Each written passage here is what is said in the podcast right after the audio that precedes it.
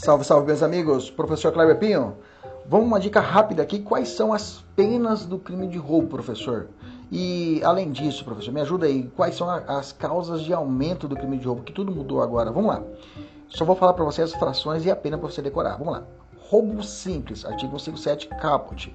Reclusão de 4 a 10 anos e multa. Ok? Roubo simples, caput. Reclusão de 4 a 10 anos e multa. Roubo qualificado, roubo qualificado do parágrafo terceiro por lesão corporal de natureza grave. Reclusão de 7 a 18 anos. 7 a 18 anos. Roubo qualificado do parágrafo terceiro, inciso 2, pela morte, ou seja, latrocínio. Reclusão de 20 a 30 anos e multa, ok? Beleza? Hipótese de causa de aumento de pena no roubo. Do parágrafo segundo, a pena é aumentada de, de um terço até a metade. Exemplo, uso de faca, arma branca, melhor dizendo, concurso de agentes, ok? Nesse caso, eu tenho um aumento de pena de um terço até a metade.